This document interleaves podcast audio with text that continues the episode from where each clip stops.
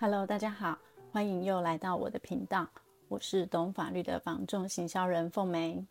不知道大家还记不记得我在第一季的最后一集呢，也就是第十集，有跟大家分享斡旋金的美角，还记得吗？已经忘记的，先回去复习一下；没听过的呢，也记得要听回听一下哈。因为今天呢，要跟大家分享的是斡旋金的续集。就是当时呢，我有在节目里提到的邀约书，有印象吗？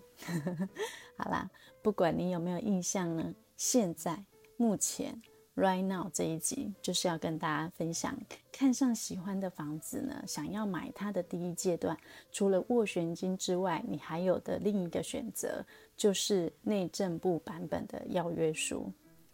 为什么我们会在说邀约书的时候呢，会同时说出内政部版本邀约书呢？多出五个字哦，内政部版本哦。主要呢是因为以前呢，就是我们在买房斡旋的阶段呢，蛮常会发生一些可能你这个斡斡旋金莫名其妙就被没收了，好，或者是去向不明，好，衍生了一些蛮多的金钱纠纷哦。所以主管机关内政部呢，就要求这个业者。在斡旋的时候呢，应该要提供两种选择方式，一种是下斡旋金的议价委托书，一种是不下斡旋金的邀约书。不过有些业者比较取巧，他虽然会提供邀约书呢，但是却要求你要付邀约金哦，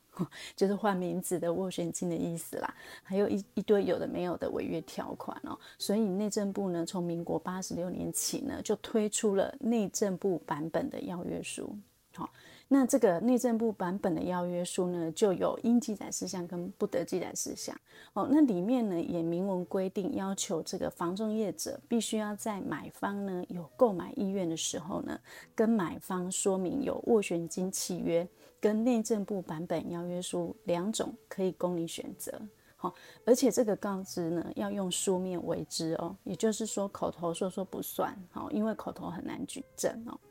那一直到民国九十四年的时候呢，行政院公平交易委员会更要求这个业者说，你必须要告诉消费者，哦，斡旋金跟邀约书的法律关系呢，他要负的责任是不一样的，哈，因为其实内容条文不一样，哈，甚至刚有说过，一个有出钱，一个没出钱嘛，那甚至呢，要让消费者呢知道说，你是可以自由选择的哦，如果买方呢没有得到这样的资讯，他就直接下这个斡旋金契约的话，那房仲业者就会违反这个安全呃公平交易法第二十四条。好，那第二十四条是什么呢？就是事业不得为竞争之目的而陈述或散布足以损害他人营业信誉之不行不实情事。哦，好难念哦，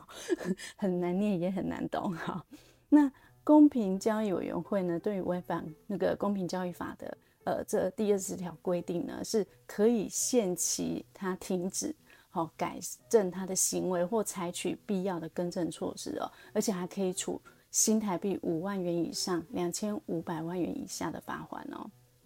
好，刚听了一大段，你再回听一下，很难懂，对不对？重点呢，就是说，不只是因为。未告知，然后你会违反民法上受托人的义务，或者是经纪业管理条例的一个相关规定哦，导致呢这个买方之后受有损害的时候，你要赔偿以外，其实我要讲的是，连公平会也是会开罚的哈、哦。那所以这么重的处罚呢，我相信一般的房仲业者是不可能故意去违反的。好、哦，早期我在处理这个买卖纠纷的时候，偶尔会遇到呢，因为买方他太喜欢了。所以急着向斡旋金，来不及提供这个内政部版本邀约书，好，或者呢是有告知这个邀约书的存在，可是他没有用书面去告知他，所以呢，一旦发生这个买卖双方呢有一方要违约的时候呢，除了各自的法律责任之外呢，他当然就会把自己的损失呢向这个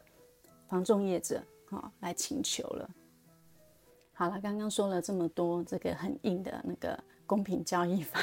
好，我们再把主题拉回来，这个内政部版本邀约书哦，我们来好好认识一下它呢，跟一般的斡旋金契约书呢，也就是议价保证金的合约书有什么不一样？我想分成三个重要的部分来跟大家分享。好，第一个呢，我想就是钱钱哦，好，邀约书一开始我就说过，它跟斡旋金呢最大的不同是，斡旋金通常要先用呃买卖总价啊，我们呃大部分都是一趴左右来去跟卖方议价嘛，所以呢，我们常说呢，这就是在跟屋主展现买方的诚意哦。但是邀约书就完全不需要预先出那一笔钱的哦，房仲业者呢一样可以用这份买方的邀约书去跟屋主洽谈。好，只要是在屋主呢还没有同意要出售前，买方都可以撤回这份邀约书的。好，但是呢，屋主呢一旦签字同意他卖，其实这个邀约就成立了，好，买卖契约就成立了哈。所以呢，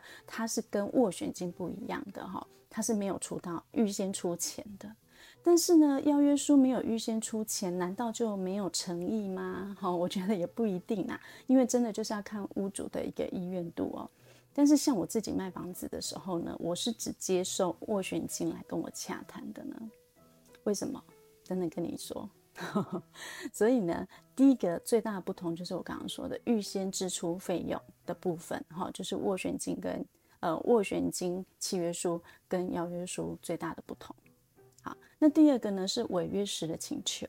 哦，虽然邀约书呢，在遇到违约的时候呢，不管是卖方违约不卖，还是买方违约不买哦，各自违约的责任呢，是用这个买卖总价款的三趴来请求哈，它是定在这个合约里的，这是内政部版本邀约书里的明文规定哦。啊，但是因为没有斡旋金，好，所以你就没有办法说，诶。一方违约的时候，买方违约，我要直接没收，或是卖方违约，你要双倍返还，哈。所以呢，当这个违约状况发生的时候呢，就要用请求的方式。